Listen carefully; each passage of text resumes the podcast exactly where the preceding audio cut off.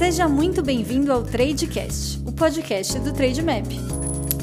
Fala galera, no Tradecast de hoje estamos aqui com o Charles Wicks, que é o economista sincero. Charles, queria primeiro agradecer pelo seu tempo, pela sua disponibilidade de estar aqui conosco. Já fez inúmeros conteúdos para nós, tanto lá no Instagram, tanto é, no canal do YouTube também. E queria que você se apresentasse, né? Quem é Charles Wicks, quem é o economista sincero? Bom, primeiro de tudo, eu que agradeço a TradeMap pelo convite aí no podcast. Eu curto demais esse modelo de podcast. Tenho até um podcast, sou entusiasta do formato que está crescendo. Eu sou economista, carioca, apesar de morar em Santa Catarina, apaixonado por economia. Trabalhei no mercado financeiro, trabalhei no varejo de bebidas e de alguns anos para cá eu venho me dedicando também em paralelo à criação de conteúdo econômico na internet. Isso veio crescendo, né? Acho que junto com toda essa educação financeira que a gente está tendo aí no Brasil. Charles, uma coisa que é muito interessante do seu approach, né, da, da, forma como você fala dos conteúdos, é que você pensa de uma forma diversificada né, nos seus investimentos. Você não pensa em ter só uma estratégia, talvez esse seja um dos principais erros dos investidores, né? Focar em uma só estratégia, talvez. Ah, conhecer as ações, elas são bons negócios que crescem ao longo do tempo, algumas pagam dividendo, vou investir só em ações. Mas pode ser que não, né? Pode ser uma estratégia falha, porque, por exemplo, em março é, a nossa bolsa caiu 50%. Se tivesse todos os ovos ali, você veria metade do seu patrimônio é, caindo naquele momento. Por mais que retornou, imagina o quanto que seria ruim psicologicamente você ter todo esse drawdown, ter toda essa queda. Então, você é um tipo de investidor, assim como eu, que gosta de ter uma carteira diversificada em classes de ativos diferentes, em ações, em fundos imobiliários, algumas estratégias um pouco mais arriscadas, como criptomoedas. Eu queria que você falasse um pouco sobre isso, né? Qual é a importância para você, Charles, de um investidor ter a sua carteira diversificada, principalmente em classes de ativos diferentes? Bom, é, esse é ponto é chave, né? Até o melhor ponto para a gente começar esse assunto. Eu vou falar aqui umas três horas sobre isso, porque é, isso é, é base, né? Óbvio que eu já vou falar sobre essa, essa questão da diversificação de carteira, mas quem está escutando a gente tem que ter em mente o seguinte: se você tem pouco recurso agora, você tem que pensar que isso é momentâneo, né? Que você está aqui para um longo prazo. Então, tudo que a gente vai falar sobre diversificação serve sim para você que tem 50 reais investidos, por exemplo, né? Então, a diversificação, é, ela vem normalmente mais até pela dor do que pelo amor, né? Então a gente acaba aprendendo sobre diversificação ao longo do tempo, o investidor, porque ele perde um pouquinho aqui, perde um pouquinho ali. Então o sujeito que estava em março, como você falou, totalmente comprado em ações, porque é, ele entrou na bolsa no passado, só via subir, e aí a bolsa caía um dia, no dia seguinte subia. Então ele aprendeu assim: não, caiu compra, caiu compra que é certo é subir. Quando chegou ali em março, dia 22, 23, no auge da pandemia, o sujeito não tinha um real para colocar na bolsa e normalmente, né, por conversas que eu, que eu tive, a gente já pode começar a diagnosticar, né, isso, essas pessoas estavam até com a reserva de emergência, é, com o dinheiro das contas do, do pagamento do mês, porque muita gente recebe salário, paga a conta dia 15, 20, ele estava colocando dinheiro na bolsa. Então a diversificação muitas vezes ela vem na dor e nem é na primeira dor. Muita gente perdeu dinheiro ou tomou um susto e vai continuar errando até aprender. Né? Mas com o tempo a gente vai entendendo que a diversificação é dentro com inteligência, óbvio, né? Ela, ela é muito boa porque recentemente eu gravei um vídeo sobre alguns fundos imobiliários que estão pagando dividendos. Então existem fundos imobiliários que mesmo durante essa crise estão pagando dividendos e continuam performando relativamente bem. Tem ações que estão tão bem, tem outras que nem tanto. Criptomoedas acabaram caindo em março e depois dobraram em dólar. Né? O ouro, que eu venho falando desde o ano passado, ele também teve uma valorização absurda e como a gente acaba cotando em dólar, em reais, o ouro está lá em cima na máxima e criptomoedas também estão quase na máxima em reais. Então, quando você diversifica, você começa a perceber que todo, todo tempo, a todo tempo, existem oportunidades. Quando você fica fechado no mercado, ah, eu só invisto em ações. Tudo bem, você pode até montar uma estratégia com puts, com né, opções, para quem não sabe. Montar uma estratégia é, descorrelacionada, caiu você ganha, é, subiu você ganha, anda de lado você ganha um pouquinho. Mas eu nunca gostei de me limitar a uma coisa só. E como eu sou apaixonado por economia, aí é claro que alguém me fala, que nem há um tempo atrás, ah, a prata agora vai ter essa e essa tendência. Eu começo a estudar e aquilo ali vira uma loucura. Você vai estudando, estudando, estudando. Foi assim com criptomoedas no início até. É, já vou me estender aqui, tá? Vou falando no início de 2017. Eu fui gravar um vídeo, eu estava gravando um vídeo sobre tecnologia e tal, e fui gravar um vídeo sobre criptomoedas.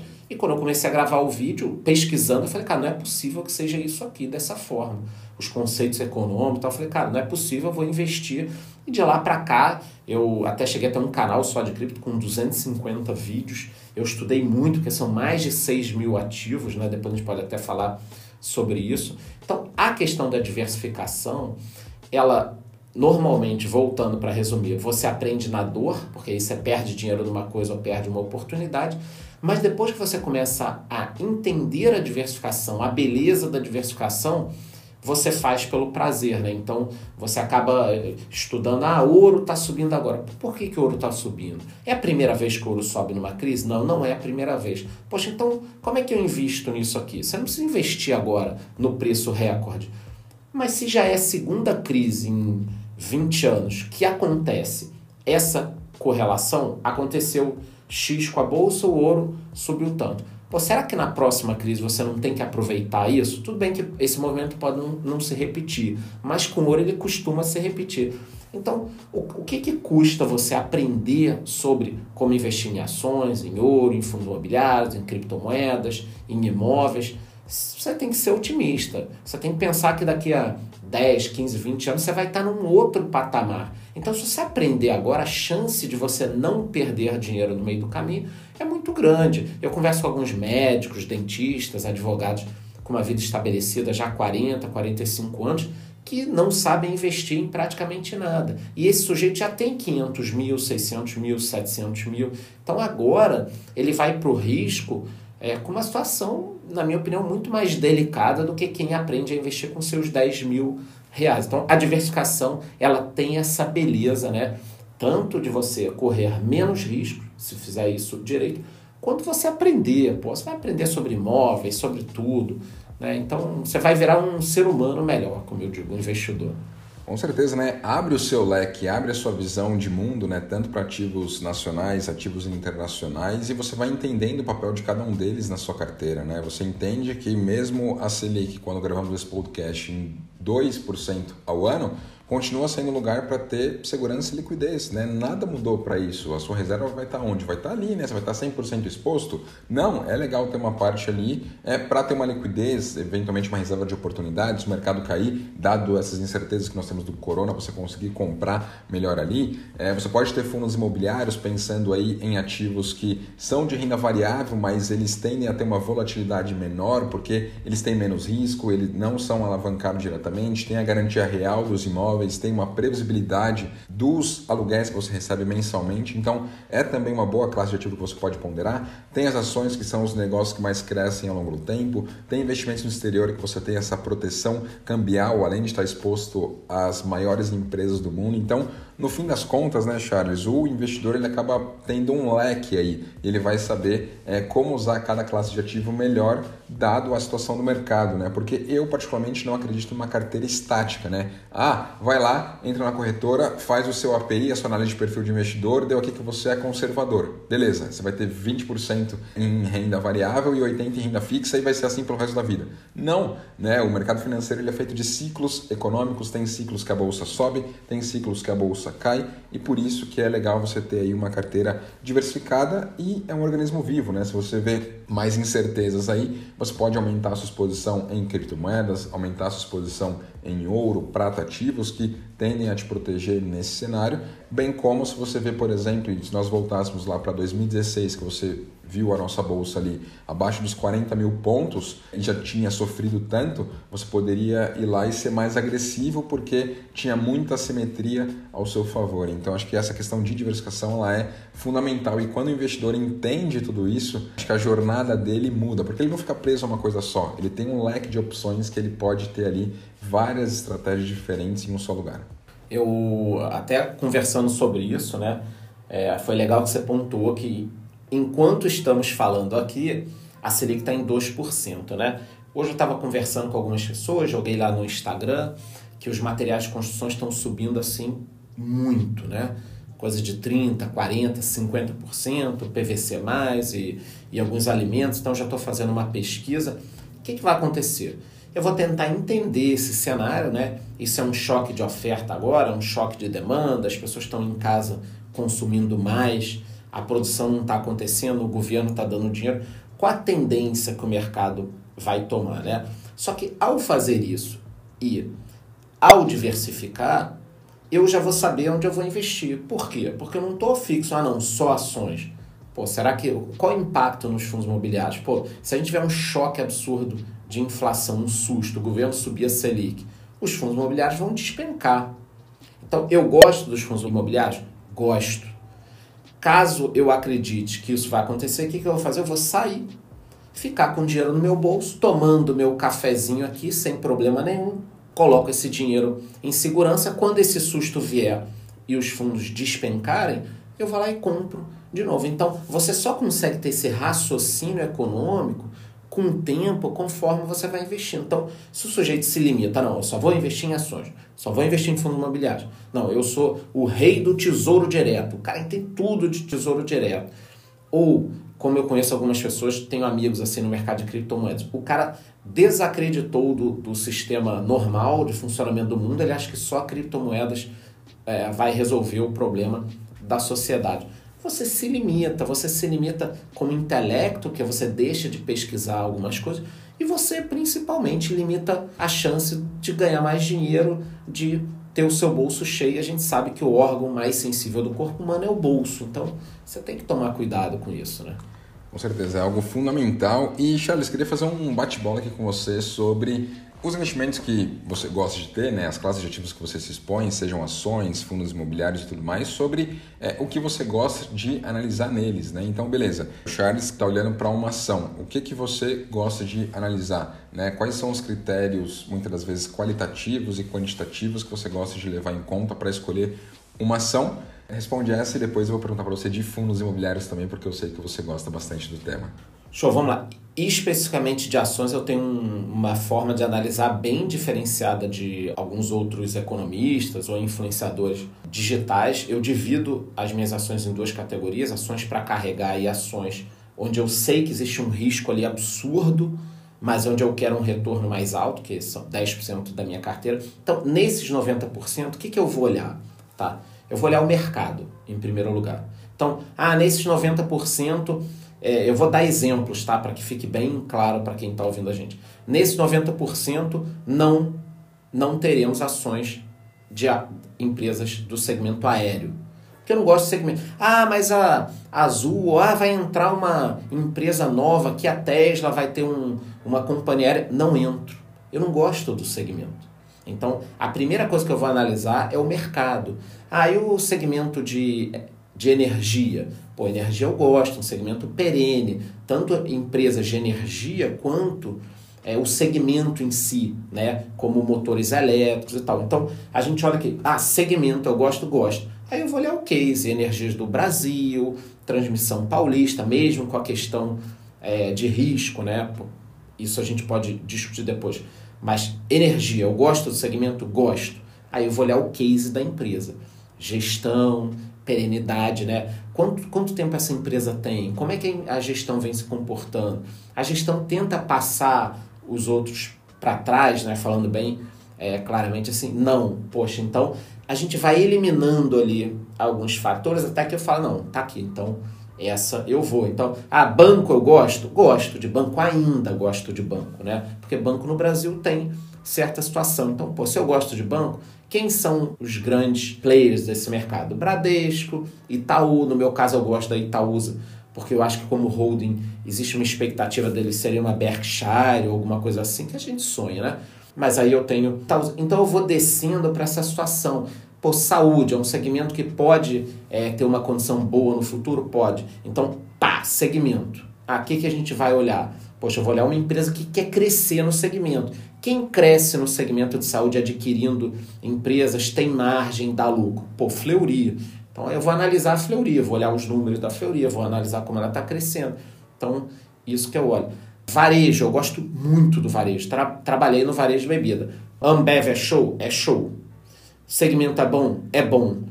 Por que eu não tenho na minha carteira? Porque há dois anos eu venho falando, como eu trabalhei na concorrência e eu tenho muitos contatos no varejo, eu sabia que eles iam perder mercado. Eu, inclusive, eu gravei vídeo há um ano, dois atrás, nos mercados, mostrando: olha como a gente hoje tem uma variedade maior de marca. A Heineken está vindo pesada para o Brasil, comprou outras marcas, o segmento está mudando. Então, isso é uma análise que é muito difícil de você. Como é que você vai planilhar isso, né? Tipo, quando eu dou dois, três telefonemas e descubro que o preço da Ambev está um pouco acima, a Heineken está diminuindo, a margem no supermercado está perdendo, os bares já não querem mais.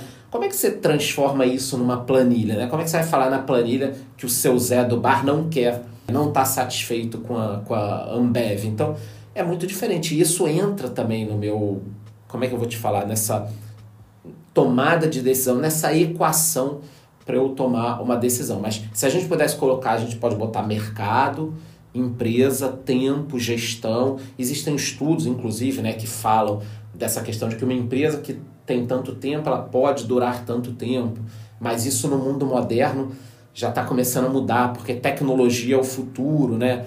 Então, o próprio Buffett, todo mundo gosta de falar, ah, não gostava de tecnologia, olha a Apple lá hoje, dentro das ações deles. Ela não gostava de ouro, agora comprou um pedacinho de uma mina de ouro. Então, os próprios investidores mudam ao longo do tempo esses conceitos, por que não a gente pensar dessa forma diferenciada? Então, em ações, nessa divisão, mercado, gestão, tempo de empresa, e aí depois a gente vai lá para indicadores retorno, margem, lucro. Só que eu acredito, posso até apanhar de algumas outras pessoas, que o balanço da empresa ele vai refletir ali, o balanço é como se fosse ali o, o, painel do teu carro, né? Se tem óleo, não tem, a velocidade. Não é o balanço que vai definir como o carro vai andar e se comportar. É o como o carro tá que vai mostrar ali. Então, o balanço, na minha opinião, ele é uma parte do, do todo, entendeu? E isso ainda é um conceito muito difícil. Só que quando você lê o livro, por exemplo, O Jeito Peter Lynch de Investir, você começa a reparar que o cara que foi um dos maiores investidores do mundo, né, ainda empresa e tudo mais, mas durante 50 anos investiu, tomou decisões é, comprando ações de empresas, por exemplo, que a esposa dele viu uma meia no supermercado. Eu lembro dessa meia de 30 anos atrás, que ela chegava no Brasil com uma galera que trazia produtos importados e tal, que era um ovo. Ele a esposa dele falou: Ah, meu amor, agora tem. Ele conta livro: tem meia no supermercado e tal, é fácil comprar. Ele falou: Pô, mas que empresa gênia. Agora a mulher não precisa mais ir numa loja de meia, calça. Ela compra no supermercado. Ele comprou as ações, essas ações bombaram. Por quê? Uma visão do mercado. Né? Óbvio que ele provavelmente olhou todos os números da empresa e tal. Mas é, aqui no Brasil a gente nem tem tanta oportunidade, porque tem muito pouca empresa. A bolsa vai no supermercado, você não acha tanta empresa middle market, né, que era exatamente o mercado que eu trabalhei no segmento bancário, middle market. Você não encontra esse middle market na bolsa. Então, ações, segmento, gestão da empresa, quanto tempo ela tem, tendência de mercado e depois os outros indicadores. Normalmente, quando todos esses falham, dificilmente eu vou achar uma empresa com puta lucro. Né? Se o mercado é ruim, porra, dificilmente eu vou achar uma empresa com pouco lucro. Mas nesses meus 90%, é, é muito difícil tá? a empresa se encaixar em tudo aqui. Aí nos 10, que eu também gosto muito, é como eu falo, é tiro, porrada e bomba. Aí, meu amigo, eu quero dinheiro. O que que tá, o que que eu considero barato, que não vai acabar e que existe um valor ali que alguém não está vendo ou está vendo, mas está todo mundo no mesmo barco. É isso. Como era via varejo há dois anos atrás, né? Mais especificamente quando a gestão estava ali para mudar, é, é, que ela estava na faixa de três e pouco, quatro e pouco, tinha valor, mas um risco muito grande. Mas eu sei do risco. Como era Oi quando estava um real, estava um real, foi para dois, acabou para mim. Agora eu estou só com o lucro lá. Então era um risco muito grande, mas eu tenho essa, essa, essa questão de dividir muito bem na minha cabeça isso, tá? Eu olho a minha carteira lá, eu sei o que, que é o que. Isso ações. Show de bola. Esse sizing que você faz é muito bom, né? Você consegue dar proporções diferentes para os riscos diferentes daquela classe de ativo, né? Muitas vezes o problema de quem está começando agora na bolsa é querer ter muito da sua carteira em posições arriscadas, né? Isso vai te trazer... Ter tudo, né? Ter tudo, né? Isso, isso pode te trazer problema. Agora, se você sabe dar esse sizing, poxa, ele tem mais isso que eu quero ter na carteira, beleza, mas talvez tenha isso numa posição menor ou vai aumentando de forma gradual, não vai querer ter metade da sua carteira num case arriscado. Né? A gente está vendo muitas pessoas aí entrando na bolsa é, e comprando ações meio que modinhas aí sem nem saber o que tem por trás, sem nem saber o que a empresa faz, sem nem saber o que pode afetar ela com o coronavírus. Né? Então, é muito importante que você, investidor que está nos ouvindo aqui, saiba exatamente as suas teses e como o Charles bem falou, tá? É, uma análise de uma empresa, ela tem vários critérios a você analisar.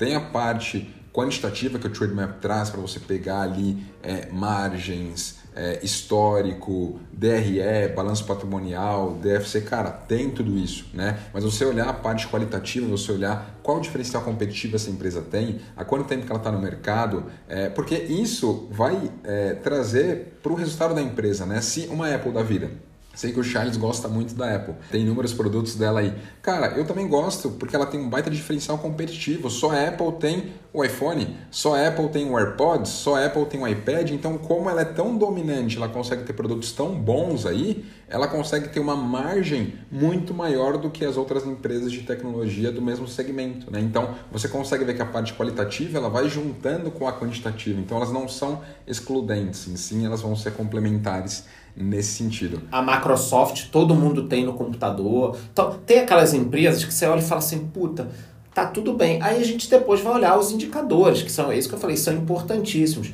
Mas dificilmente você vai olhar uma empresa assim, cara, a empresa é um lixo, é horrível, ninguém gosta de trabalhar lá, o mercado é horrível.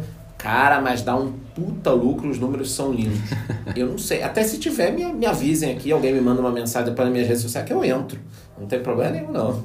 Boa. É isso aí. E Charles, para fundos imobiliários, né, como é que é o seu crivo de análise? O que, é que você leva em conta aí?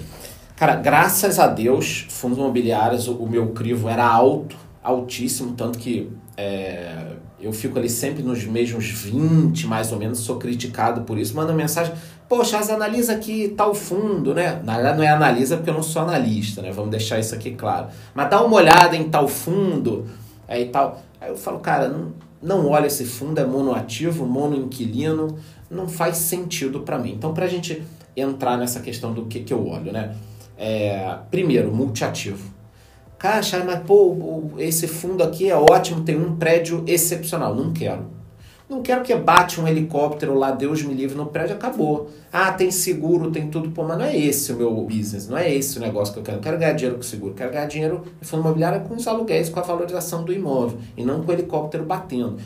Então, multi-ativo e multi-inquilino, tá? Multi-ativo e multi-inquilino. Então, a primeira coisa, não tem... Ah, mas o ABCP é bom. Pô, legal, mas é um shopping. É um shopping, é bacana, é legal o fundo tal mas é um shopping. Então, alagar, se alagar o lugar, cara, você tá, né? A cidade teve uma manifestação. Eu não sei, são riscos que eu não quero correr. Sabe por quê? Porque a gente às vezes corre risco que não precisa correr. É você, né? Você fica. É, qual a necessidade de você correr esse risco? Então, fundos imobiliários multi-ativo, multi-inquilino, né? E aí depois a gente desce para toda essa estratégia de olhar os números, olhar a gestão, é, a localização desses imóveis é imprescindível, o segmento desses imóveis. Nessa categoria de 90 a 10, eu também utilizo os fundos imobiliários. Então, no momento, eu tenho um fundo imobiliário que é de extremo risco, porque ele é do segmento de hotéis. Eu já movi ele para essa categoria dos 10%. Então, ele ocupou um espaço nessa categoria. Se eu quiser é, investir em outros ativos de risco, alguma coisa vai ter que sair dessa categoria. E aí, quando você falou do sizing, esse é o grande segredo, né? Se você me mostrar agora um investimento excepcional com determinado risco, tá? E mesmo que a gente tenha certeza que aquilo vai acontecer, tá? Descer um anjo aqui, aparecer um anjo, Charles, invista em tal coisa. Eu falar, beleza, anjo, eu vou botar 10%. Cara, mas o anjo tá te garantindo. Tudo bem, cara, mas eu vou botar 10%, tá bom. E normalmente, quando as pessoas veem um bom negócio, elas migram tudo, né? Esse é, é, o, é o maior erro de todos, né? Mas aí voltando para os fundos imobiliários. Então aí a gente vai olhar os inquilinos, o que, que acontece. Alguns fundos são multiativos, são multi-inquilinos, mas eu não gosto do estilo dos fundos. Essa estratégia funcionou bem até o cara comer o morcego porque tudo fechou. Então a gente pega o exemplo do VISC. Pô, mais de 10 shoppings, uma boa gestão, Visca é um fundo de shopping, tá? Para quem está escutando a gente não sabe. Mais de 10 fundos, bacana, fundo aumentando, caixa pra cacete, tudo bonitinho. Preencher todos os meus requisitos. Do dia para noite, todos os shoppings fecharam. Então, como é que você vai. Porra, mas você não olha a estratégia e você não vê o mercado? Eu vejo, mas quem garante. Quem sabia que ia ter uma pandemia dessa? Mas o fundo sofreu menos do que um fundo monoativo né? Porque você se estrutura ali e tal. Então, os fundos imobiliários, na minha opinião, tá? São até mais fáceis de se analisar, de, de se avaliar, né? De tomar uma decisão do que as, as ações. Agora, os fundos imobiliários também, eles têm essa sensibilidade da taxa de juros, né? A gente já pode até adiantar aqui que a Selic está 2% quando a gente está gravando esse vídeo. Se a gente tiver uma porrada na inflação, aí, um susto, o governo subir a taxa para 4 ou 5, para tentar diminuir a inflação e diminuir o dólar, os fundos imobiliários caem 10% num dia. Cai 10% num dia, na hora. Depois o mercado se ajeita. Mas eles caem. Então você tem que entender a dinâmica. Não é muito difícil. Com o tempo você vai entendendo. Juro para baixo, fundo para cima.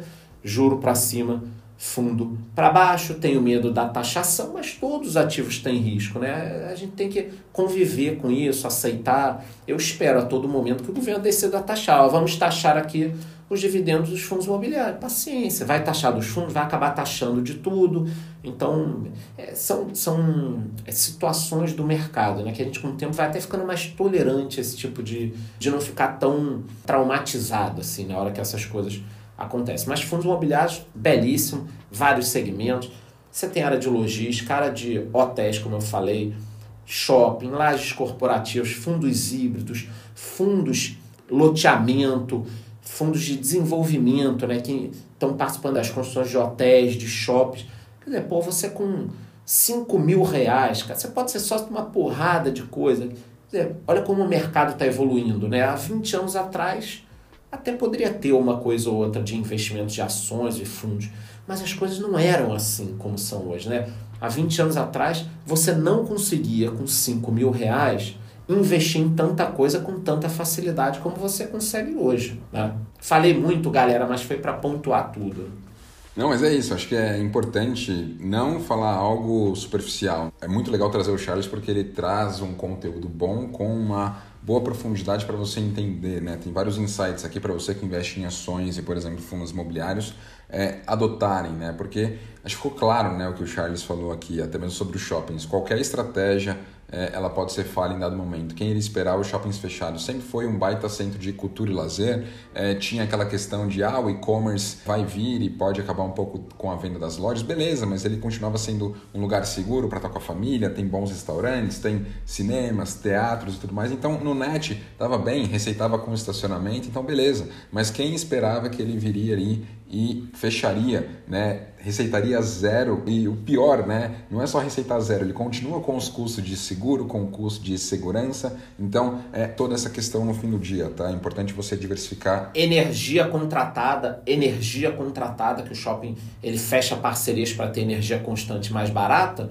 Aí agora ele tem que pagar para uma energia. Então, é, são várias né, peculiaridades. Com certeza, com certeza. Por isso que você tem que diversificar, né? Uhum. Mesmo em classes de ativos, você diversifica também em setores para ter uma tranquilidade maior, tá? É, e Charles, você fala aí de criptomoeda, né? E são poucos é, os investidores, principalmente influencers assim, do seu gabarito que falam disso, né? Que falam de criptomoedas. Eu particularmente também acho um baita ativo, tanto que até aqui no TradeMap, né, por ter essa ideia de ser um hub de mercado financeiro, tem também criptomoeda, é, você consegue ver aqui a cotação das principais criptomoedas, consegue negociar também e consegue tê-las na sua carteira. E eu queria que você passasse um pouquinho aí do porquê ter criptomoedas, né? Porque às vezes as pessoas, elas, quando falamos de criptomoedas, elas já lembram de casos aí de pirâmides e tudo mais e falam, ah, criptomoedas... Golpe, é golpe, é golpe, é golpe, é golpe, né? Já é golpe, é. sai fora disso. Só que até eu costumo conversar com o pessoal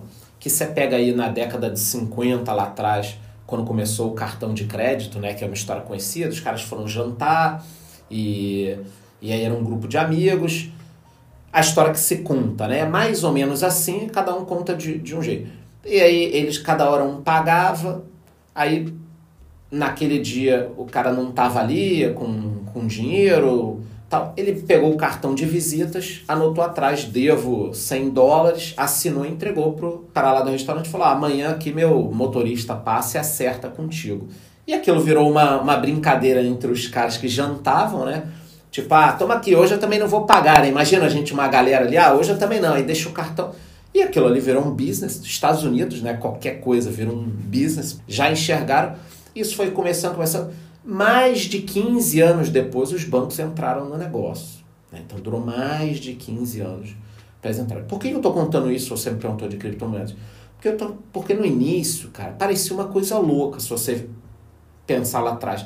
Pô, como é que um restaurante, uma loja, pegava um cartão de visita, pago daqui a pouco, aí a pessoa voltava lá. Eu ainda peguei a época do cartão de crédito que você passava numa máquina e o cara checava se teu cartão estava válido ou não, há 30 anos atrás, tá? 30 anos atrás. Então, naquele momento, o novo era assustador, depois virou um, um negócio mainstream e os bancos dominaram, né? Criptomoedas também é um negócio assustador porque é algo novo e foi muito associado a golpes né? Ainda é associado a golpes. E existem inúmeros golpes com criptomoedas, né? Só que no Brasil, a gente também teve golpe com boi na Fazendas Reunidas Boi Gordo. A gente teve golpe com avestruz na Avestruz Master. Então é que o brasileiro ele é muito inovador, ele traz a tecnologia rápido para o roubo. Né? Então isso piora aqui no Brasil. Nos Estados Unidos a gente também teve muito golpe com a BitConnect, quem é do mercado conhece, golpe de bilhão, tá? De bilhão para cima.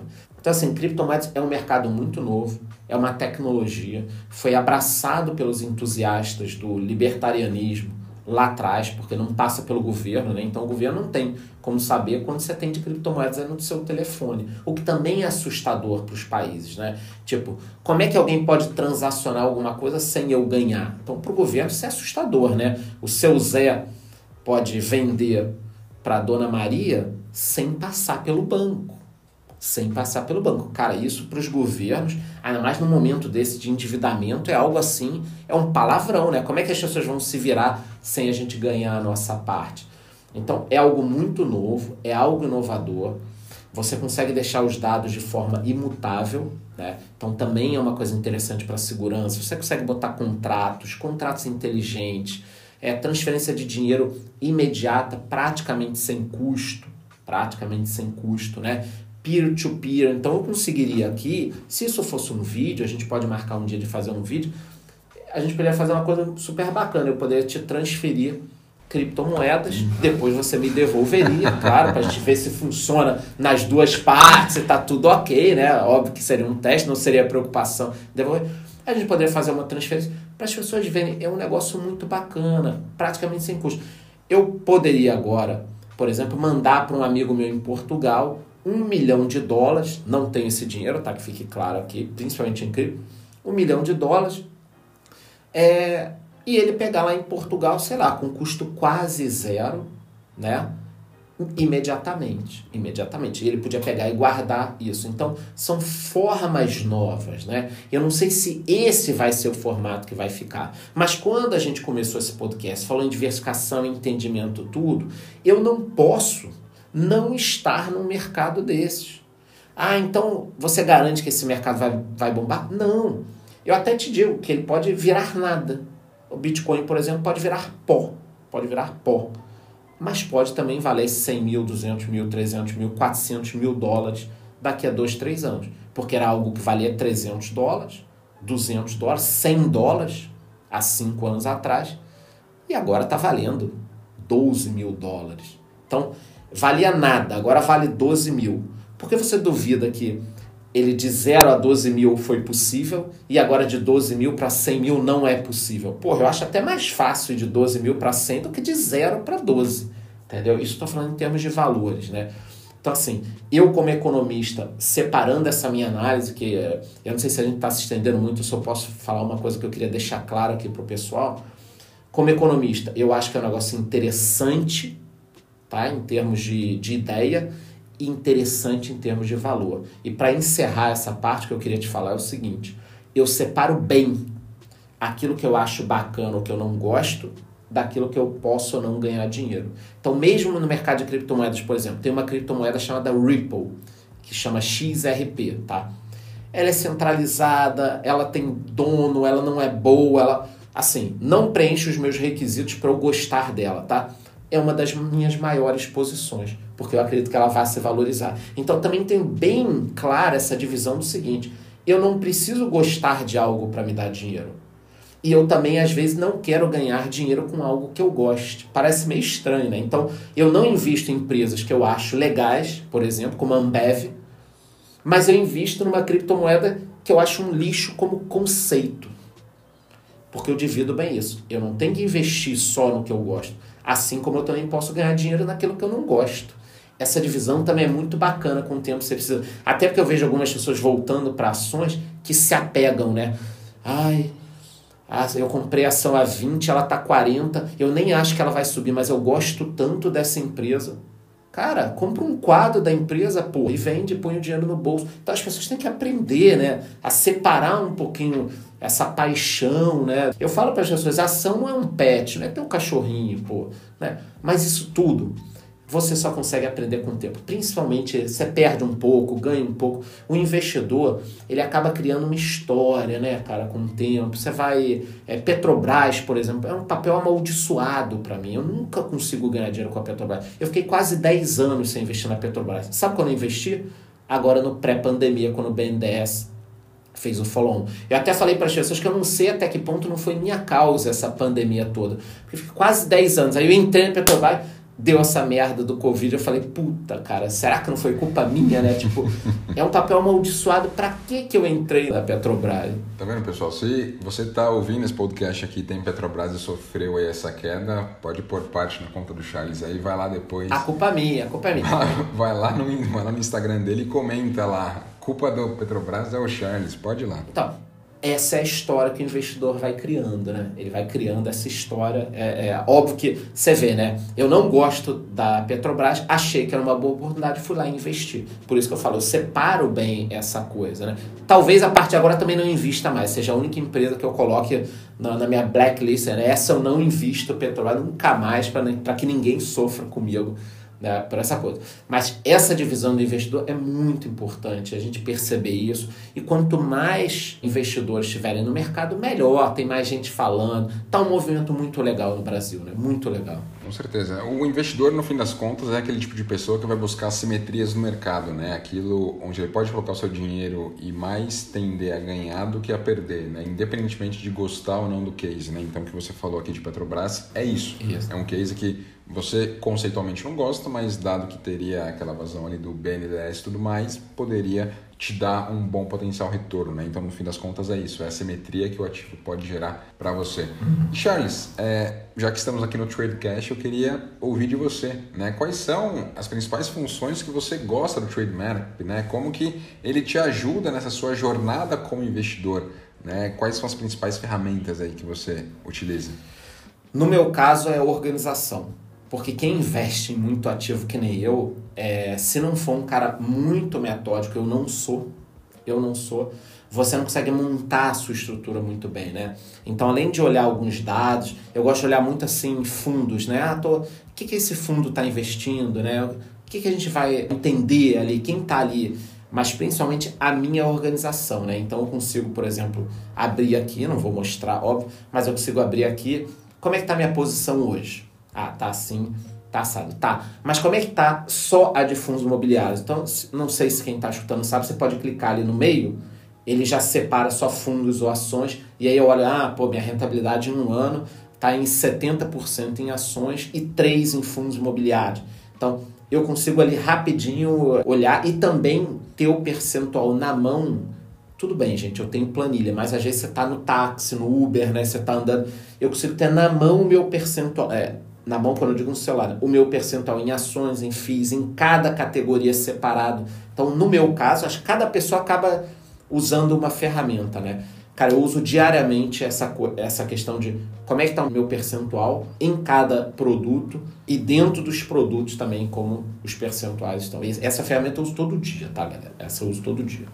Show de bola, muito bom. É, sempre que eu faço o Tradecast aqui, eu gosto de ouvir das pessoas, né, que ferramentas que elas utilizam. E é isso, né? O investidor vai tender a utilizar ali mais uma ferramenta e até por isso que o Trademap tem tantas ferramentas, né? Para ser algo para conseguir ajudar as pessoas com a demanda que ela tiver ali, até mesmo você que gosta de planilha, é, e acessar a nossa plataforma web, você consegue exportar ali os dados que o Trademap consolida para uma planilha. Se você quiser manipular tudo isso no Excel, tudo bem, né? fica tudo a seu critério. Né? O principal é isso, te prover todas essas soluções. Charles, queria agradecer imensamente pelo seu tempo aqui.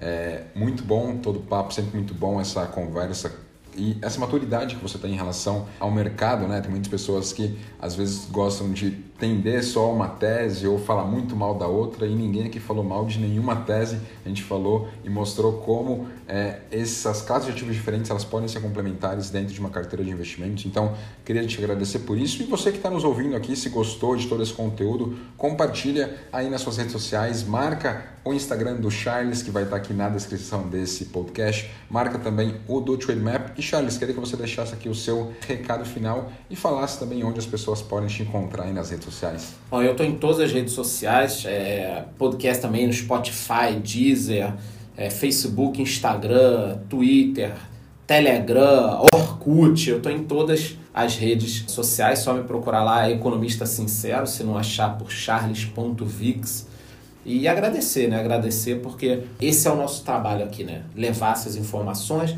e aí a pessoa vai tomando as decisões dela, vai aprendendo, seja no amor, seja na dor, e com o tempo você cria esse seu histórico de investidor e isso é muito bacana.